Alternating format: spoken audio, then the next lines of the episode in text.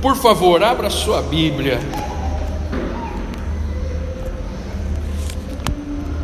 Isaías, Isaías 6,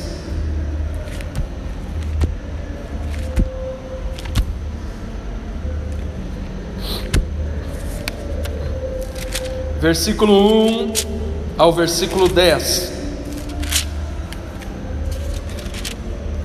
Antes de lermos, vamos orar mais uma vez.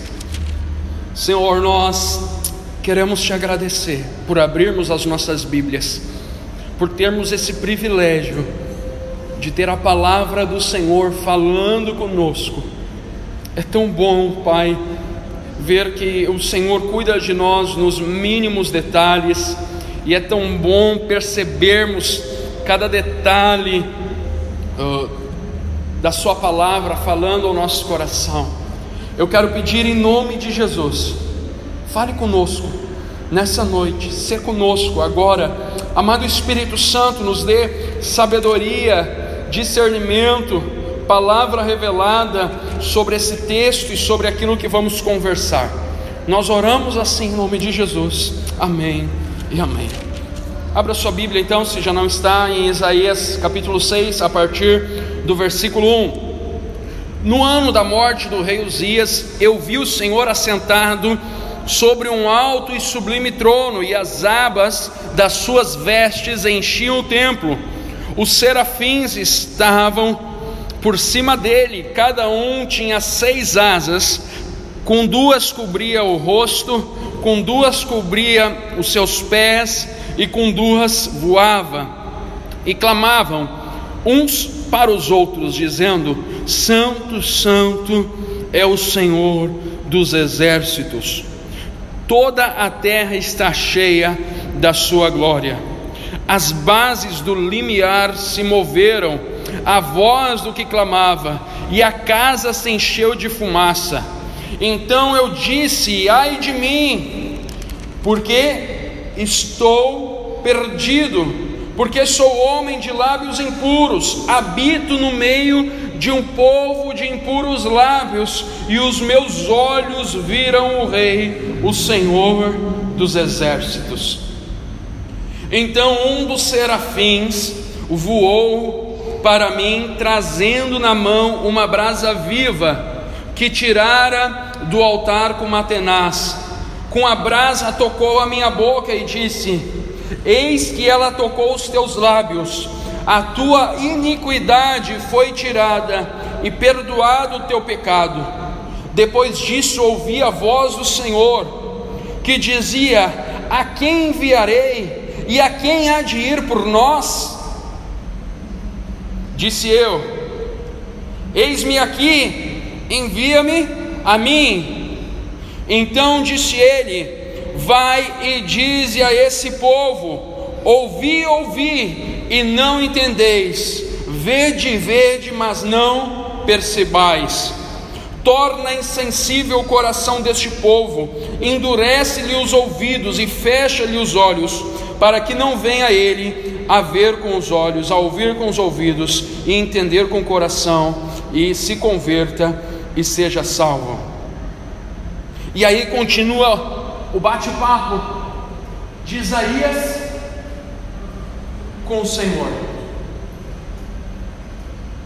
E aí continua o bate-papo. E aí ele vai escrevendo aquilo que ele deveria falar e como ele deveria falar e proceder. Nós estamos falando nesses dias sobre o tema do ano, avançar.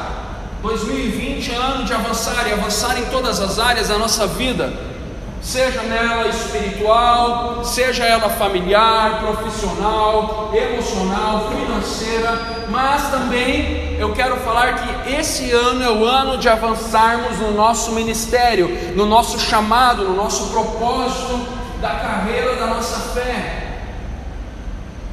Eu e você precisamos entender que Deus está interessadíssimo que eu e você nos movemos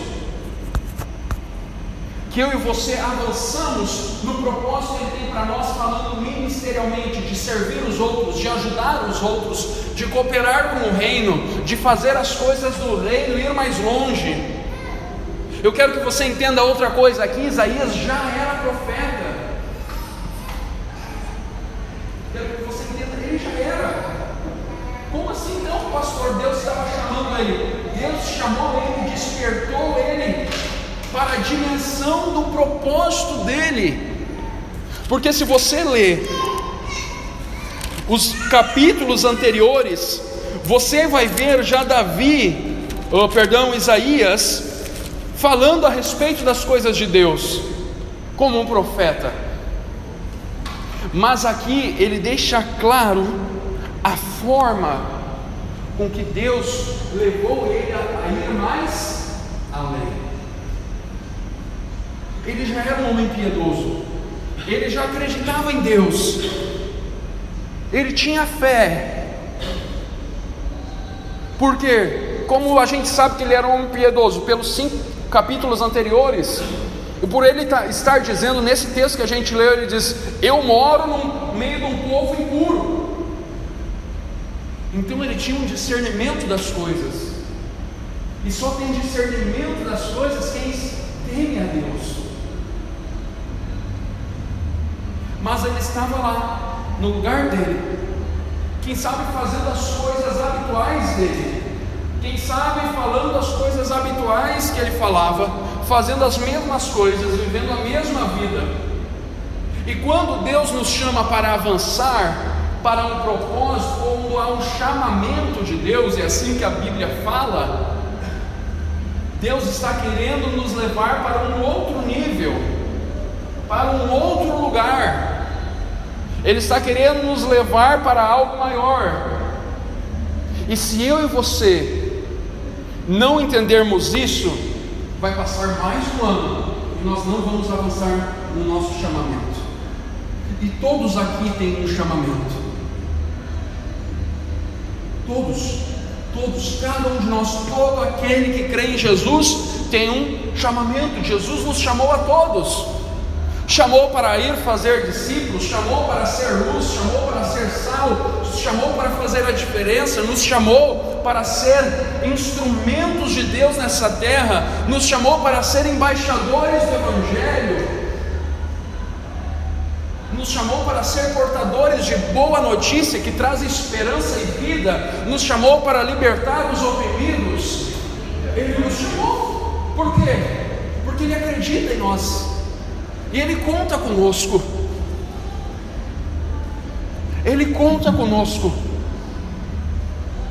Ele sempre contou com os homens. Não é porque nós somos especiais. Não é porque nós Deus gerou a gente como aquele camisa 9 da seleção brasileira falava, o Mário, e falou para nós: desce e arrasa. Não, não, ele não fez alguns para arrasar e outros não. Ele fez todos para ter um propósito, um chamado, algo claro, para não ficar estagnado. E nós, direcionados por Deus, colocamos o tema desse ano de avançar, porque nós não queremos estagnar, nós não queremos parar, nós queremos avançar, nós queremos dar o próximo passo mesmo que seja pela fé, mesmo que a gente não esteja vendo, mas ir e viver tudo aquilo que Deus tem para nós. Agora, a primeira coisa que a gente precisa ver nesse texto é o que acontece com Isaías. Ele está lá de boas, tranquilo, e daqui a pouco o céu se abre na frente dele. Rapaz, esse cara deve ter infartado. Deve ter a pressãozinha ali, ido a uns 20 por 10. É? Quase zerando tudo já. Por quê? Porque quando o céu se abriu, o que, que diz que ele viu? Ele viu o Senhor no seu trono ele via as abas das vestes. Ele via. E ele via os serafins em volta de Jesus. E os serafins são aqueles que estão ao redor de Jesus. Sempre, sempre, isso a Bíblia fala. E quando ele vê isso, ele entra em pavor. Sabe por quê?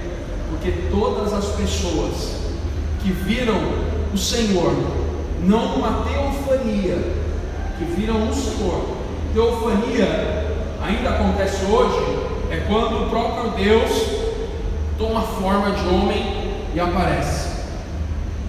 O Senhor Jesus toma forma de homem e aparece. Ah, pastor, é mentira, isso não é verdade. Tem relatos de poucos meses atrás, na Arábia, Saudita, na Arábia Saudita acontecendo isso. Mas, quando Deus, quando Jesus aparecia assim, as pessoas ah, batiam papo, como Abraão, como vários outros. Agora, quando o céu se abria e eles viam a glória de Deus, ninguém sobrevivia. As pessoas morriam. E ele, por ser profeta, ele sabia disso. Quando o céu se abre diante dele, ele pensa: agora passou. Morre. Morre. Por quê? Porque o que aconteceu? Ele fala: Eu sou um homem puro eu sou um homem muito impuro. Por que ele dizia isso? Por que ele dizia isso? Porque a glória de Deus revela todos os nossos pecados. A glória de Deus revela tudo aquilo que é sujo em nós. Muitas vezes as pessoas falam assim: ah, eu quero ver a glória de Deus, eu quero, mas quando a glória de Deus vem, sabe o que, que ela provoca? Terror ela provoca terror, porque a glória de Deus vem e ilumina a sua vida de uma forma tão poderosa que você se vê e você pensa assim: eu sou imunda, eu não presto. E mais ainda, ele não ilumina só você, ele traz uma concepção de todos aqueles que estão à sua volta. Ele fala: a minha cidade é como eu, para pior. Para pior, não vai dar, não vai dar. Então eu e você precisamos entender que a Trindade de Deus aqui está se referindo. Aí, Pedro, liga só, liga só nesse texto. Esse texto está se referindo à Trindade de Deus. Porque aqui, quando fala nos próximos versículos, quando ele diz: Ai de mim, porque os meus olhos viram o Rei, o Senhor dos Exércitos. Quem era? Senhor Jesus. O Rei, o Senhor dos Exércitos é? É Jesus. É Jesus. Até pela definição da roupa que ele deu, não é a roupa que o próprio cara de Apocalipse dá de Deus.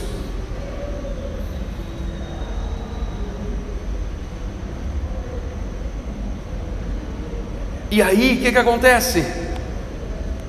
A voz do Senhor diz: Quem enviarei por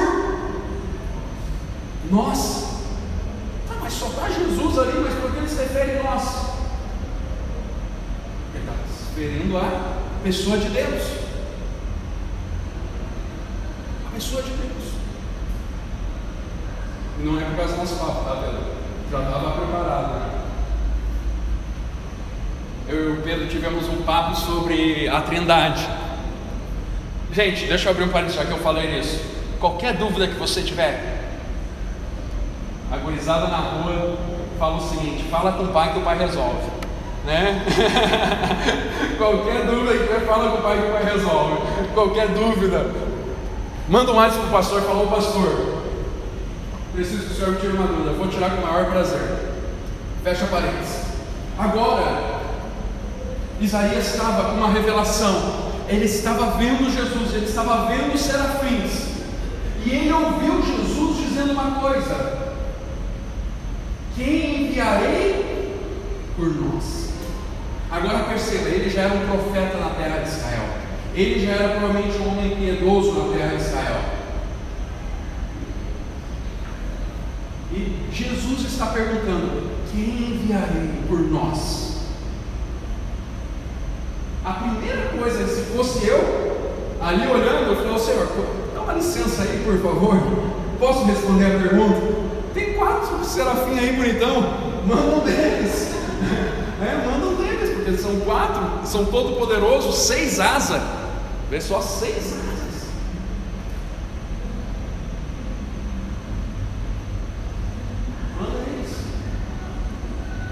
Quando Isaías fala, ai de mim que eu sou pecador, vem um cara que pega uma brasa viva do trono de Deus e toca na boca do Isaías. Fala, agora está purificado. O que, é que nós aprendemos? O mesmo Deus que na sua infinita glória manifesta quem Ele é e manifesta quem nós somos e os nossos pecados é o mesmo Deus que nos tira o peso do pecado. Aleluia. É o mesmo Deus. É o mesmo Deus. Então ele se manifesta, revela. Nós, por causa disso, olhamos a nossa natureza pecaminosa. Ele nos faz um convite e nós ficamos: como é que eu vou ir se eu sou um pecador impuro? Ele fala: então é, você é impuro mesmo, então eu te purifico e eu te capacito. Vai e diz ao povo. Daí o próprio Senhor diz: diz ao povo isso, isso, isso, isso. Ele dá um manual, ele dá instrução. Então, para nós não há desculpa. Como não houve para Isaías, Isaías por dizer: Eu sou pecador. Não, eu, eu vi o Senhor, agora eu vou morrer. Eu não posso. Mas o próprio Senhor vai lá, manifesta a glória, transforma a vida dele, chama ele, capacita ele e fala: Vai faz desse jeito. Para quê? Para que não haja desculpas. Para que não haja desculpas. Quando eu olho o ministério de Jesus e a gente vê os evangelhos, nós vemos o próprio Senhor Jesus fazendo isso. O que, que ele faz? Ele pega aqueles homens imperfeitos e através da vida diária, cotidiana, ele vai ensinando os princípios ele vai mostrando a verdade, ele vai dando uma aula para eles, ele vai mostrando como deve ser feito, vai trazendo os planos, os propósitos e vai fazendo com que eles participem dos milagres.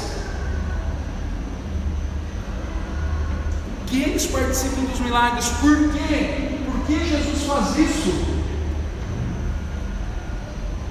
porque Jesus queria mostrar para eles que não havia desculpas. Que não havia desculpas. Deus, ao mandar Jesus numa família que era de uma classe baixa, não era pobre, mas era de uma classe média para baixa, ele quis mostrar que não há desculpas.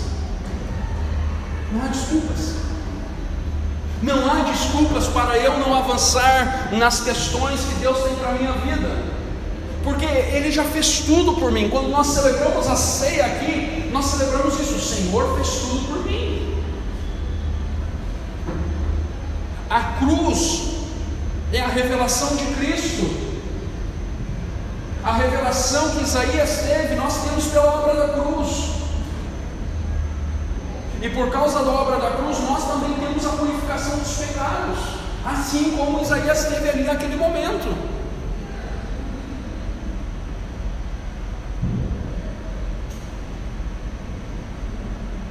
Cristo deixou o trono para morrer na cruz. A cruz foi o trono de Cristo na terra. Porque foi o único lugar que ele teve, além da casa dos pais dele. Agora, eu e você precisamos entender que se eu sou chamado, eu preciso responder ao chamado. Eu preciso responder ao chamado. E agora a pergunta fica: como nós temos respondido ao chamado?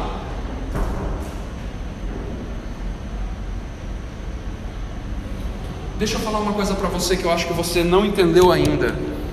Há um poder tão grande de Deus dentro de você. Se você tem a pessoa do Espírito Santo com você, e para isso é só ter aceitado Jesus, há um poder tão grande dentro de você que pode mudar o mundo. E Deus está querendo usar você. Que esse poder flua de você. Por isso que Jesus falou: do seu interior fluirão rios de água viva. Mas nós ficamos nos limitando. Nós ficamos nos colocando limite, pior ainda, nós limitamos o poder de Deus na nossa vida.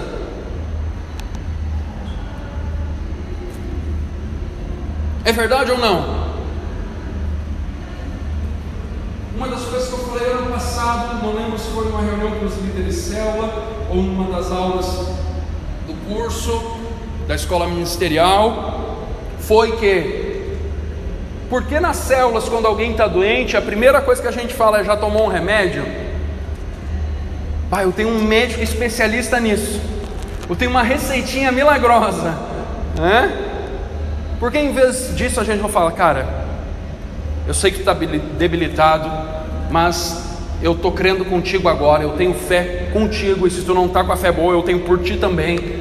E mais isso, tu serve o mesmo Deus que eu, e Ele é poderoso na minha vida, Ele é poderoso na sua vida. Há poder na nossa vida, então vamos orar aqui. Vamos orar. Porque não tem a ver, queridos, com quanto você é bom, com quanto você é puro, com quanto você é santo, porque quem purifica é o Senhor, quem santifica é o Senhor. Tem a ver o quanto você crê naquilo que Ele colocou dentro de você. E nós temos que ser muito sinceros conosco, e eu me coloco nisso junto também, que muitas vezes nós somos os maiores bloqueadores do fluir do poder de Deus.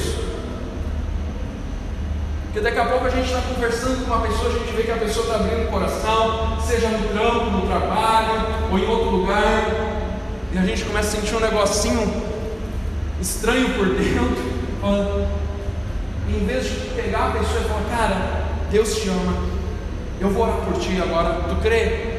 Mesmo que não crê, deixa eu orar por ti, porque eu creio e eu sei que vai acontecer. Eu sei que vai acontecer. Porque a gente sabe que vai acontecer? Porque ele disse que vai acontecer. Ele disse.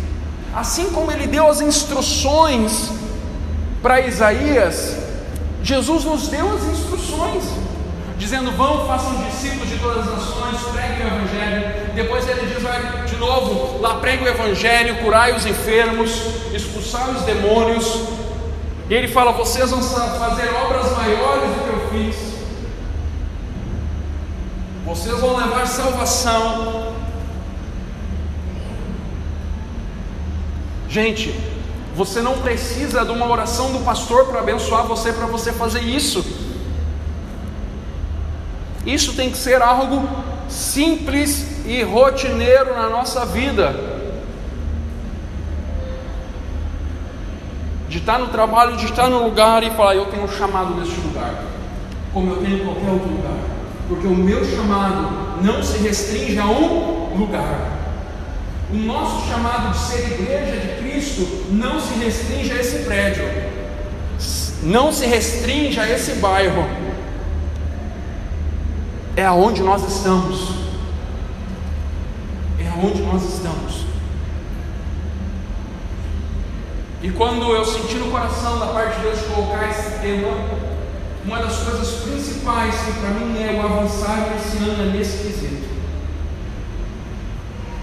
É avançar para fora, é cumprir o chamado aonde der.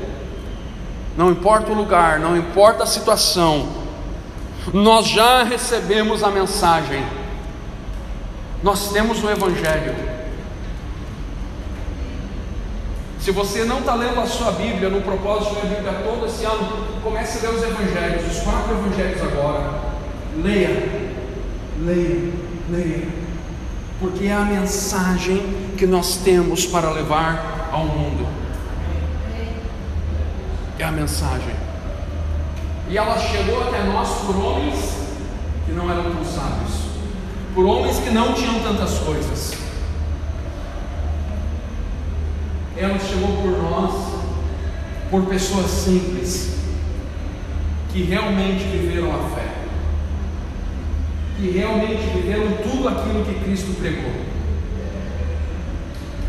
Os livros de história não contam, mas em todos os continentes, até na Idade Negra que eles chamam, que foi o pior momento da história da humanidade, aonde a igreja estatal fazia o papel quase do diabo, existia núcleos, pessoas que eram tementes a Deus. Vocês já ouviram falar do Morro da Jacobina?